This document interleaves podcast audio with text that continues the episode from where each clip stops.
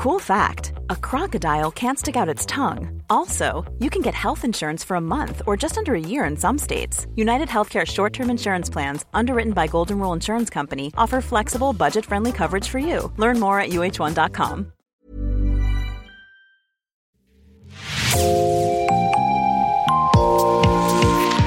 Bonjour et bienvenue dans l'actu dans la poche, le podcast quotidien d'actualité du Grand Sud-Ouest, signé Podcasting. Podcasting, ce sont des entretiens avec des journalistes, des médias indépendants de la région qui sont nos partenaires, mais aussi des séries, des longs reportages et des interviews. Je m'appelle Jean Berthelot de Lagleté et l'épisode du jour vous est présenté par Gabriel Taïeb de l'équipe Podcasting.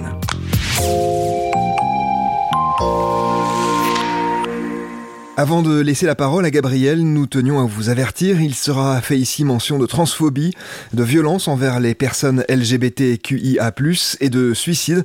C'est pourquoi nous vous invitons à ne pas poursuivre votre écoute si ces sujets sont trop sensibles pour vous.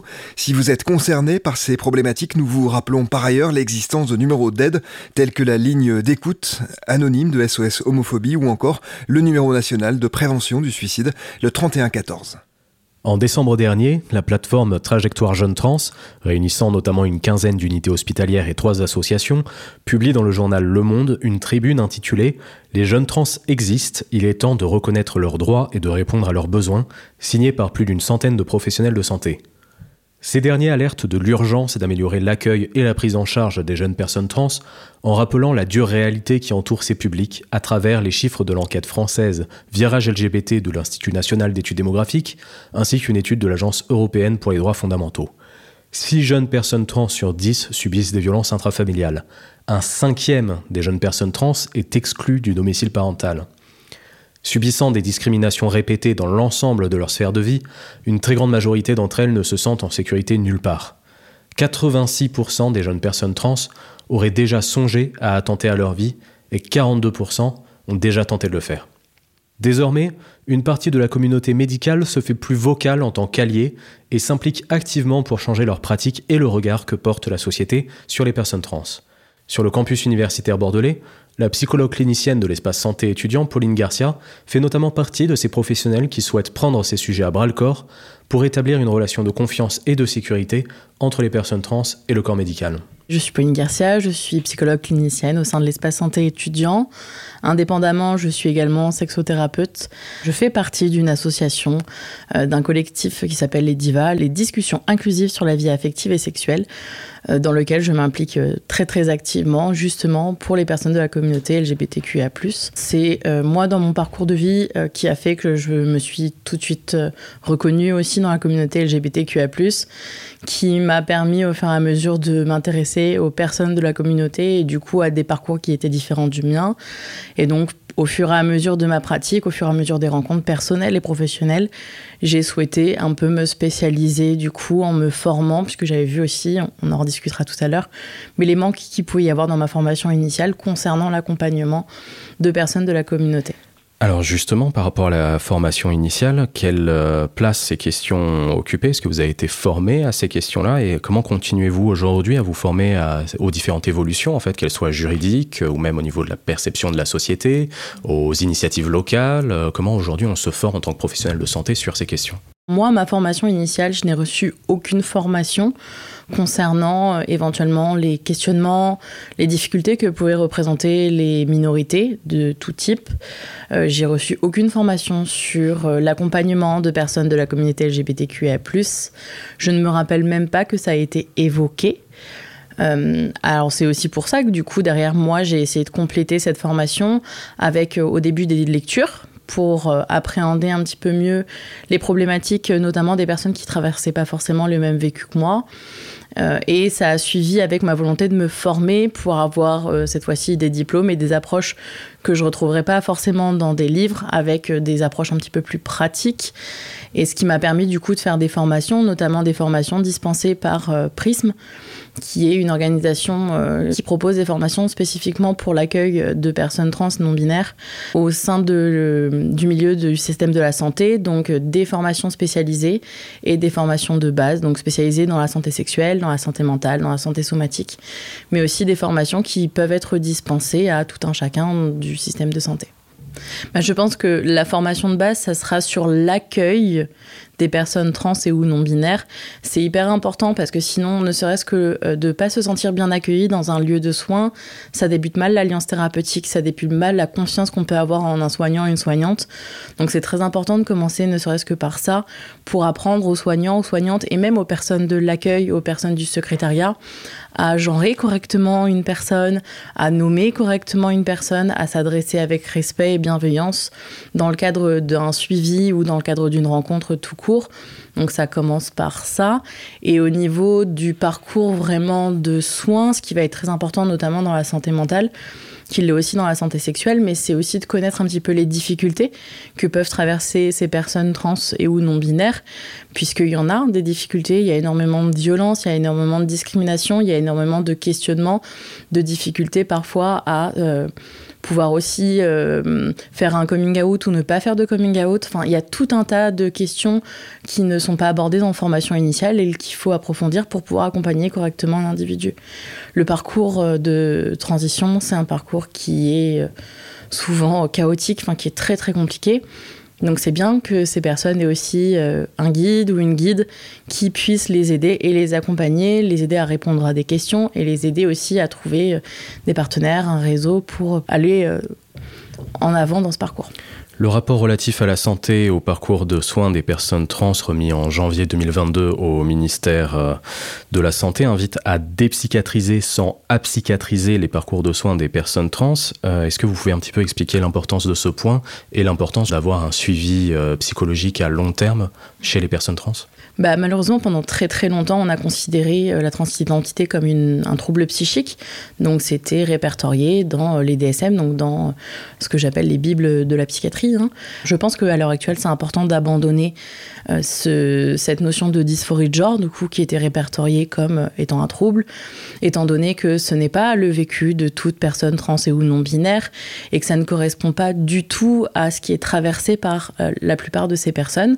Pour celles et ceux qui ne seraient pas familiers familière et familier de ces notions. Est-ce que vous pouvez expliquer un peu ce qu'on ce qu'on entend par dysphorie de genre? Oui, alors j'ai toujours euh, des difficultés à le définir parce que j'estime que je le définirai toujours moins bien qu'une personne qui le ressent de ce que moi j'en ai compris en tant que personne non concernée, mais qui côtoie quand même pas mal de personnes qui semblent ressentir ça, euh, ce serait des souffrances et des difficultés et une forme de décalage ressenti en lien avec euh, son identité de genre perçue par euh, l'ensemble de la population au moment de la naissance, donc notamment avec le sexe assigné à la naissance et l'identité euh, de genre vécue et expérimentée par la personne concernée il y a un décalage qui va créer souvent une souffrance, donc une souffrance avec, euh, avec la vision que les autres peuvent avoir de soi, avec certaines zones de son corps qu'on ne supporte pas, etc. La tribune publiée le 5 décembre, évoquée en introduction de cet épisode, exige une meilleure reconnaissance des droits des jeunes personnes trans et une meilleure réponse à leurs besoins. Vous êtes euh, vous-même en contact direct avec des personnes relativement jeunes. Pourquoi il est particulièrement important de mieux prendre en charge ces publics spécifiquement?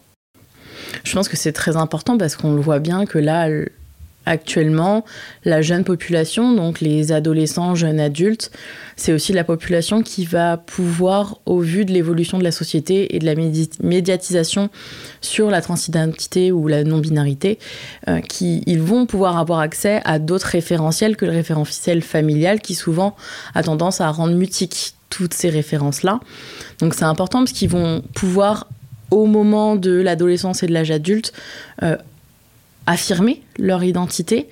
Et parfois, euh, c'est souvent, en tout cas, dans ces moments de vie-là, adolescence ou jeune adulte, qu'on voit les transitions débuter ou qu'on voit les personnes commencer à faire des coming out ou à en parler à son entourage. Donc c'est vraiment très important parce que c'est souvent le début en fait d'une transition ou le début de quelque chose. Or c'est aussi un public qui est très vulnérable, vulnérable parce que bah ok, il y a un début de détachement avec le parcours euh, de vie, avec euh, l'histoire familiale et la famille, mais pas totalement non plus, parce que souvent il y a encore un besoin de soutien de la famille. Donc quand il n'y a pas le soutien de la famille concernant la transition, ou ce genre de choses. Ça peut être très très délicat pour, pour l'individu qui le traverse. C'est aussi une période de vie où il y a énormément de difficultés, où il y a souvent beaucoup de difficultés à se placer au niveau de la société. C'est une période de vie aussi où on va émerger beaucoup de troubles psychiques de façon générale pour différentes raisons. Donc on sait que c'est une période de grande grande vulnérabilité, notamment pour les personnes de la communauté LGBTQIA+.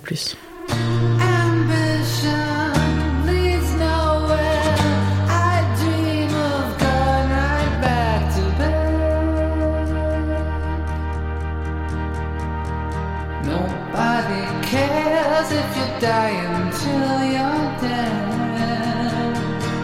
And if it's not enough to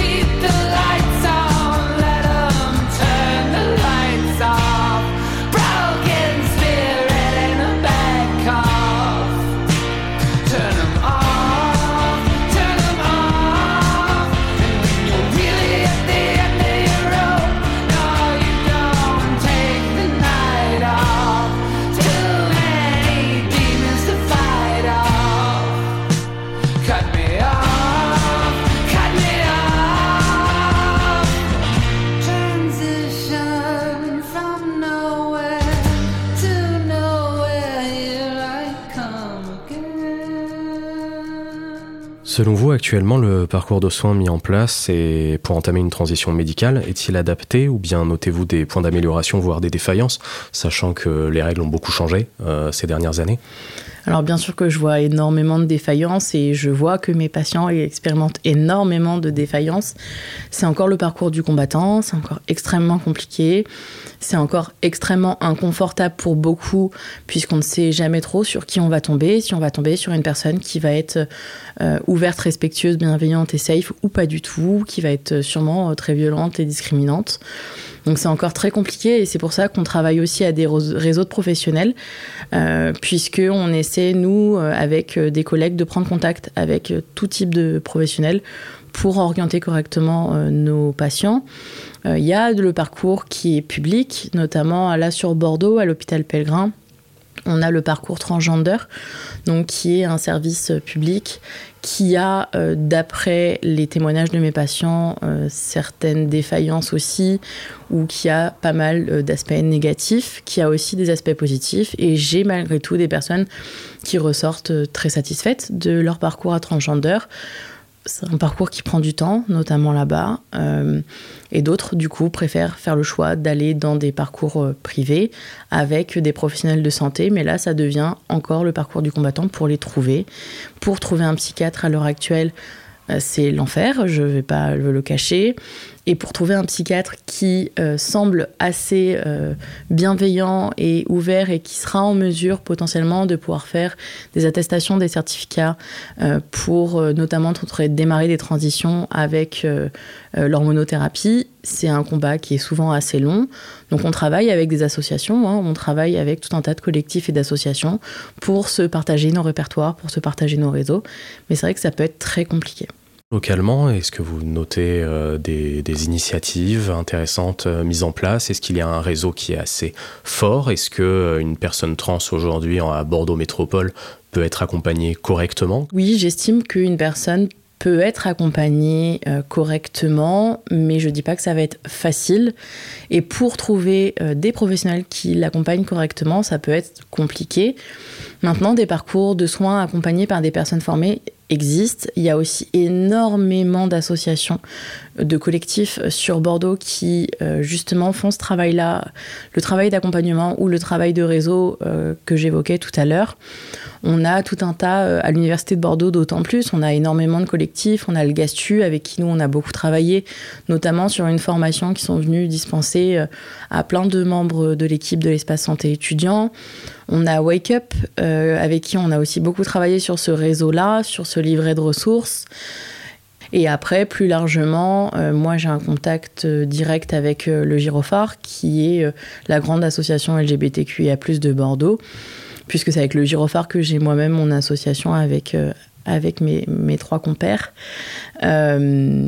Et là, pour le coup, le gyrophare a aussi quand même un gros réseau à des professionnels de santé au sein du gyrophare qui peuvent consulter, etc. Donc c'est vrai qu'on a quand même pas mal de ressources. Maintenant, c'est toujours difficile de les mobiliser. Et au vu euh, de la demande et des besoins, bah, on n'est quand même pas assez nombreux, assez nombreuses. Donc ça peut quand même être assez lent et il peut y avoir de l'attente et ça peut être difficile de trouver les bons professionnels, mais il y a du réseau qui existe. Je pense que c'est important de continuer à insister sur la nécessité de former aussi les professionnels de santé. Euh, c'est un combat qu'on a essayé de mener avec quelques salariés de l'espace santé étudiant et qui porte ses fruits puisque l'année dernière, on a réussi à faire former, euh, avec un financement de notre direction, pas mal de professionnels, euh, des professionnels du soin, des professionnels de l'accueil. Toute l'équipe n'est pas encore formée, mais ça va se faire. Euh, mais je pense que c'est important d'aller plus loin et de vraiment mettre en avant des formations des professionnels, des professionnels de santé somatique, des professionnels de santé euh, sexuelle et des professionnels de santé mentale. Il faut vraiment qu'il y ait une grande amélioration à ce niveau-là sur la formation des professionnels. Mais ça, je pense que beaucoup en ont conscience et on voit qu'il y a des initiatives. Mercredi dernier, il y avait une restitution sur une étude qui a été menée à l'université Bordeaux-Montaigne concernant justement euh, l'accueil des personnes de la communauté LGBTQA+, notamment des personnes trans et ou non binaires. Et cette euh, restitution a pu mettre en avant les, points de nécessité sur euh, la formation des universitaires aussi. Donc c'est important qu'on puisse former tout un chacun à l'accueil et au fait de vivre et d'accompagner les personnes de la communauté LGBTQA+.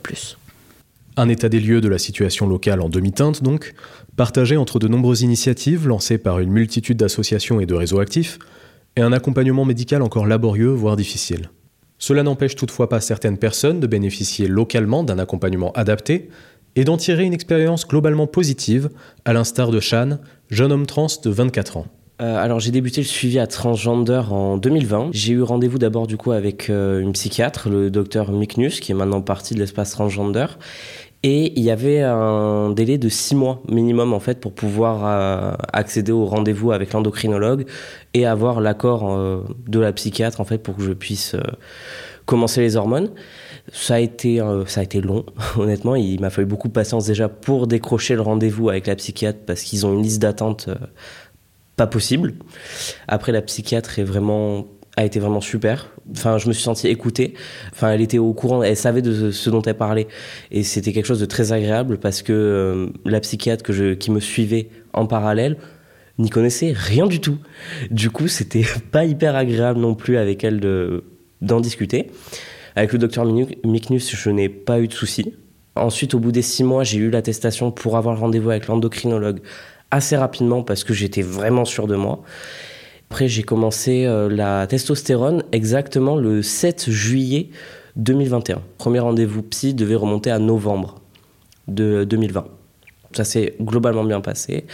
L'en- L'endocrinologue au CHU de Haut-l'Évêque est très gentille, mais euh, elle n'est pas très disponible honnêtement. J'ai eu des problèmes sur mes dosages et il m'a fallu des mois pour les régler parce que elle est très prise. Parce que comme je l'ai dit, ils ont énormément de patience, ce que je comprends, mais vu qu'ils sont pas beaucoup à gérer euh, tout cet afflux de personnes, enfin ils ont pas beaucoup de temps à consacrer à chaque personne. Du coup c'est assez compliqué au niveau du suivi. J'ai fait une dépression à cause de ça et c'était pas euh, pas le meilleur moment de ma vie quoi. Et euh, ensuite, j'ai bénéficié du coup de la mammectomie là il y a un mois, mais après deux ans d'attente, qui ont été très très longs. Je je pouvais pas faire autrement en fait que d'être suivi dans le public parce que je n'ai pas les fonds pour être suivi dans le privé. Du coup, euh, ça m'a ça m'a convenu malgré ces désagréments quoi. Et à partir de maintenant, vous êtes encore accompagné par le service? Est-ce qu'il y a un suivi au, au long cours? Enfin, au niveau psychologique, je n'ai plus de suivi tout simplement euh, avec euh, Transgender parce que ils sont en manque de psychologues. J'ai eu mon dernier rendez-vous il y a quelques mois et on m'a clairement dit euh, bon, je ne te redonnerai pas de date parce que je ne pars en fait. Et ils savaient pas s'ils avaient un remplaçant ou non. Du coup, là, je n'ai plus de rendez-vous avec Transgender malgré un besoin quand même chez moi de me faire suivre par quelqu'un qui s'y connaît sur le sujet. Et euh, au niveau endocrinologique, euh, j'ai pas beaucoup de suivi non plus. Je n'ai pas revu mon endocrinologue depuis un moment parce que j'ai loupé mon dernier rendez-vous parce qu'il tombait en plein dans ma, enfin en plein dans ma période de convalescence après mon opération. J'ai simplement reçu un courrier pour euh, me donner une ordonnance pour une prise de sang et me changer mon dosage. Comme cet été, ils m'ont envoyé simplement un courrier pour me dire euh, on change ton dosage comme ça, sans même un coup de téléphone, euh, juste avant de partir en vacances. C'est là, enfin, au niveau endocrinologique, honnêtement, euh, je suis pas satisfait de ce qui se fait au CHU, mais je comprends aussi les raisons parce qu'ils n'ont pas les fonds.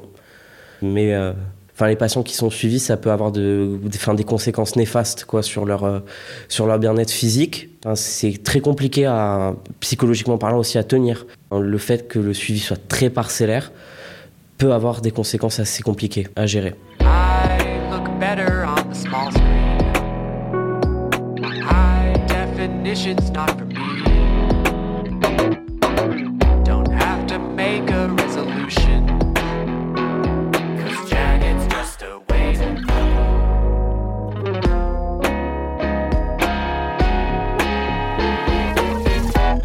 Think everything I see is black and white, there's more than meets the eye.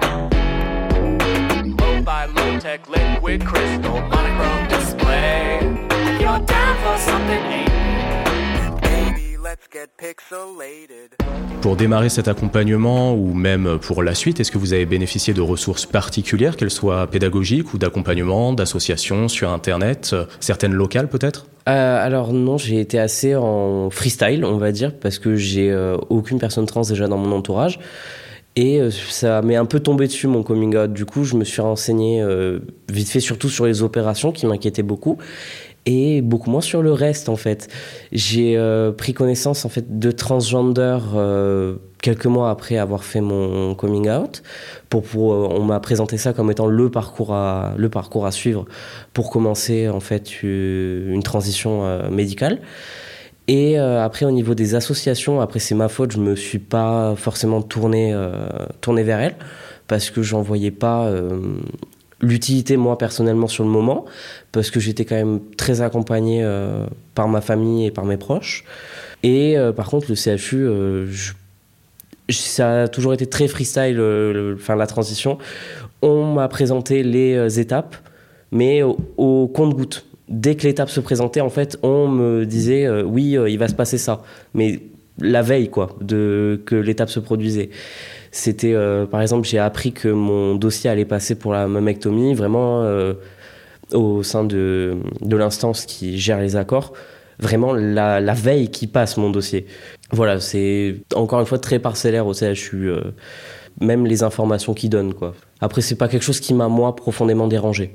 Parce que je, moi-même, je vis un peu en mode freestyle, du coup, euh, c'était pas, euh, c'était pas dérangeant pour moi. Et aussi, j'ai eu énormément de chance parce que je suis suivi par un médecin, par, enfin, mon médecin généraliste, en fait, m'a directement transmis euh, des contacts, par exemple, pour euh, aller voir un infirmier qui m'a lui-même transmis des contacts euh, d'associations euh, si j'en avais besoin à un moment T. J'ai pu d'ailleurs m'entretenir avec Ancre avant ma mammectomie pour me renseigner un peu plus sur le sujet. Mais c'est plus par chance en fait que j'ai pas eu de difficulté. Je pense que pour d'autres personnes qui sont peut-être moins entourées, ça peut être plus compliqué de trouver des infos ou quoi, euh, si on n'est pas dans le bon euh, milieu déjà. Et de la chance dans le sens où vous aviez l'impression que les professionnels de santé qui vous suivaient avant étaient déjà assez formés sur ces questions? Exactement, je suis tombé sur des professionnels de santé qui étaient déjà euh, au courant en fait des problématiques euh, autour des personnes transgenres. Du coup, ils ont pu m'aiguiller assez facilement. C'est là où est ma chance en fait, parce qu'ils sont quand même assez rares aujourd'hui et euh, au vu des retours que j'ai euh, de proches ou même sur les réseaux sociaux. Du coup, oui, je me considère comme étant très chanceux, euh, parce que j'ai pas eu un, j'ai eu un parcours sans accroc vraiment grave en fait. Vous avez évoqué précédemment la question des proches. Est-ce que vos proches ont pu bénéficier justement d'un accompagnement des associations, du CHU, euh, où vous avez dû vous-même faire la démarche pédagogique auprès de vos proches? J'ai dû faire la pédagogie auprès de mon père surtout, qui était euh, qui était pas du tout au courant de ces questions. Et euh, il a fini par, euh, il a eu beaucoup de mal à accepter ma transidentité au début. Et il a fini par accepter quand je l'ai pris littéralement pour un teubé et que je lui ai expliqué comme je l'expliquerais à un enfant de 5 ans. Parce que sinon, il voulait rien entendre en fait et il était persuadé que je faisais une erreur. Ma mère, elle, était déjà très au courant des choses parce que elle s'était renseignée elle-même avant même que je fasse mon coming out, parce que c'était une question qui l'intéressait énormément. Elle avait regardé des documentaires. euh, Et euh, ma compagne était euh, déjà très au courant sur la question. Du coup, je n'ai pas eu à faire pédagogie tout simplement. Elle m'a accompagné euh, au contraire enfin, dans ma transition parce qu'elle elle était même presque mieux au courant des étapes que moi. Mais, euh, mais non, ils n'ont pas. euh, Enfin, le CHU n'a pas proposé de n'a pas proposé de suivi pour les enfin pour les proches ou du moins de séances simplement pour expliquer ce qui se passe. Les associations, euh, mes parents viennent de, enfin habitent dans les Landes. Des associations LGBT, enfin ça court pas les rues dans les Landes quoi. C'est moi clairement qui qui ai été leur euh, enfin leur apprenant là-dessus. Sur Bordeaux, euh, j'aurais bien aimé que ma compagne bénéficie d'un suivi ou de groupe de parole, mais ça ne, se, ça ne s'est pas présenté parce que je n'en connaissais pas l'existence tout simplement au moment où ça s'est produit, euh, où j'ai fait mon coming out. Selon vous, le parcours de soins mis en place actuellement pour entamer une transition médicale, il est plutôt adapté Et de manière plus générale, sur les parcours de soins au-delà de la transition médicale, est-ce que vous avez l'impression que la transidentité subit encore de la stigmatisation ou l'héritage de sa psychiatrisation euh Euh, par rapport du coup déjà au parcours de transition euh, médicale, ce qui est, euh, enfin c'est compliqué parce que c'est, euh, pour moi ça c'était adapté parce que je passais des concours euh, quand j'ai débuté mon suivi auprès de transgender. Du coup le temps d'attente ne, ne m'a pas paru si long. Mais pour des personnes qui sont déjà sûres de leur, de ce qu'ils souhaitent, qui sont déjà sûres de leur identité, six mois d'attente pour commencer les hormones, c'est un temps mais extrêmement long c'est enfin c'est pas adapté à tout le monde en fait. Je comprends qu'il y ait besoin peut-être d'un petit suivi juste pour se préparer aux changements euh, qui vont s'opérer sur notre corps. Parce que c'est pas euh, enfin c'est des changements qui sont quand même importants. Et je pense que le suivi psy est nécessaire pour certaines euh, pour certaines personnes mais quand il est demandé. Parce que imposer un suivi psy à absolument toute une communauté par simple besoin de contrôle c'est pas c'est pas nécessaire. Enfin, je pense vraiment qu'il faudrait laisser plus de liberté en fait, tout simplement aux, personnes transgenres dans leur euh, dans leur parcours de soins. Plus leur laisser la liberté de choisir ce qu'ils souhaitent, s'ils veulent un suivi psy ou, non, ne pas être suivi par un endocrinologue à l'hôpital ou non, et euh, leur laisser plus de liberté tout simplement. Donc la notion d'autodétermination qui est aujourd'hui euh, bien avancée par euh, de nombreuses associations et notamment euh, les recommandations du dernier rapport remis en janvier 2022. Exactement. Je pense que c'est important de laisser de la place à l'autodétermination parce que, enfin, qui peut savoir mieux que soi-même euh, ce qu'on est, tout simplement. Selon vous, quelles sont les évolutions probables ou souhaitables dans les parcours de soins, euh, que ce soit pour une transition médicale ou, comme on l'indiquait, pour les parcours de soins en général des personnes trans aujourd'hui? Pour les euh, parcours de soins en général, je pense qu'il faudrait plus de formation en fait autour de la question parce que les, les professionnels de santé sont très rarement au courant. Par exemple, j'ai dû aller à, aux urgences cet été à Mont-de-Marsan. Quand ils m'ont demandé euh, si j'étais euh, sous médication, ils ne savaient même pas ce qu'était l'androtardil. Donc l'androtardie étant La testostérone, en fait, tout simplement. Ils ne savaient même pas ce que c'était. Pour des professionnels du milieu médical, c'est quand même grave parce que, enfin, on peut tomber sur quelqu'un qui ne sait tout simplement pas ce qu'on a comme, euh, comme soin derrière et ça peut être compliqué après euh, si on a des problèmes de santé autres, tout simplement. Et je pense qu'il faudrait plus de formation à ce niveau-là et euh, pour éviter aussi euh, tout simplement de se faire mégenrer parce que nos papiers sont pas encore à jour, euh, parce que pour X ou Y raison. Enfin, il faudrait plus, plus de formation là-dessus, je pense. C'est crucial. Merci Gabriel Taïeb. C'est la fin de cet épisode de podcasting. Merci de l'avoir écouté. Réalisation Olivier Duval, rédaction en chef Anne-Charlotte Delange, production Sophie Bougnot, Clara Echari, Myrène Garay-Coetchea, Inès Chiari, Raphaël Larder et Marion Ruot.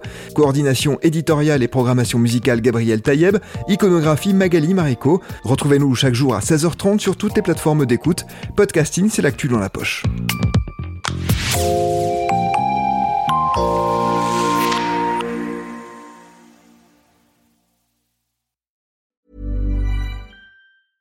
Hey, it's Paige DeSorbo from Giggly Squad. High quality fashion without the price tag. Say hello to Quince.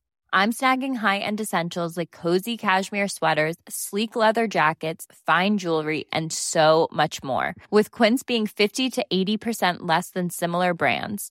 And they partner with factories that prioritize safe, ethical, and responsible manufacturing. I love that. Luxury quality within reach. Go to quince.com slash style to get free shipping and 365 day returns on your next order. Quince.com slash style.